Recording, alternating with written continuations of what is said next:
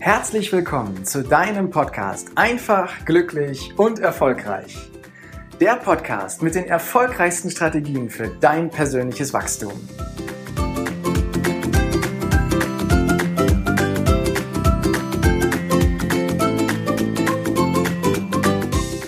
In der heutigen Podcast-Folge geht es um das Thema der Physiologie, also um die Funktionen und Abläufe in unserem Körper.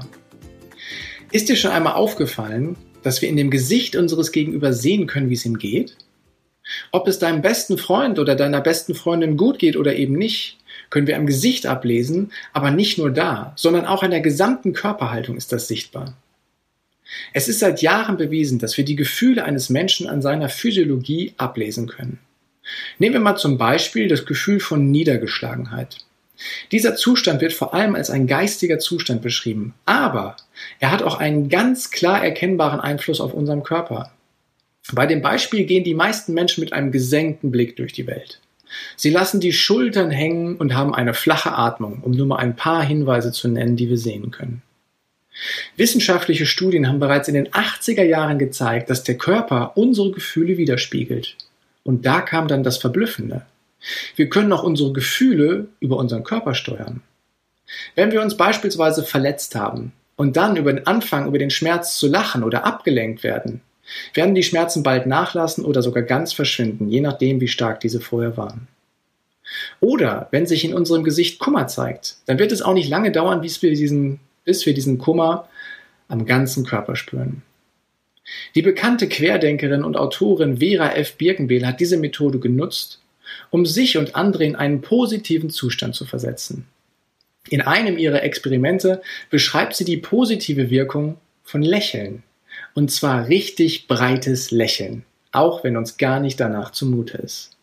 Probier das ruhig mal aus. Wenn du das nächste Mal merkst, dass du nicht gut drauf bist, dann lächle einfach mal wie ein Honigkuchenpferd und zwar für mindestens 60 Sekunden lang. Anfänglich mag dir das vielleicht eigenartig erscheinen und du wirst nach diesen 60 Sekunden spüren, welche Veränderung sich in deiner Stimmung wiederfindet. Und wenn du dir einen Spaß machen willst, dann probier das ruhig mal aus, wenn du im Auto sitzt. Vielleicht an einer roten Ampel oder im Stau. Setz ein breites Honigkuchenpferdgrinsen auf und grins mal andere Autofahrer an und beobachte deren Reaktion. Du kannst auch noch einen Schritt weiter gehen, losgelöst vom Autofahren. Und dich dabei ganz bewusst aufrecht hinstellen. Die Schultern straffen, tief ein- und ausatmen und den Blick etwas nach oben richten. Durch diese Körperhaltung befindet sich dein Körper in einem starken Zustand und das hat direkte Auswirkungen auf deine mentale Verfassung. Du wirst dich schlagartig besser fühlen.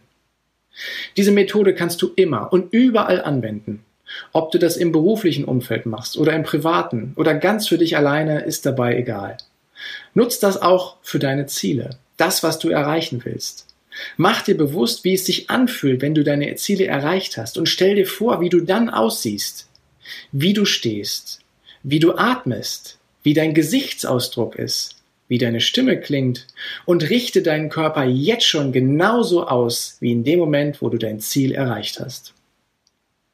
Wenn wir uns also stark und ressourcenvoll fühlen, dann trauen wir uns Dinge zu, die wir uns niemals zugetraut hätten, wenn wir verängstigt sind, eingeschüchtert sind, schwach oder müde. Nutze also diesen starken emotionalen und körperlichen Zustand. Dieser wird dir sicherlich in Prüfungs- oder auch in Vortragssituationen, bei Verhandlungen oder lebhaften Diskussionen helfen.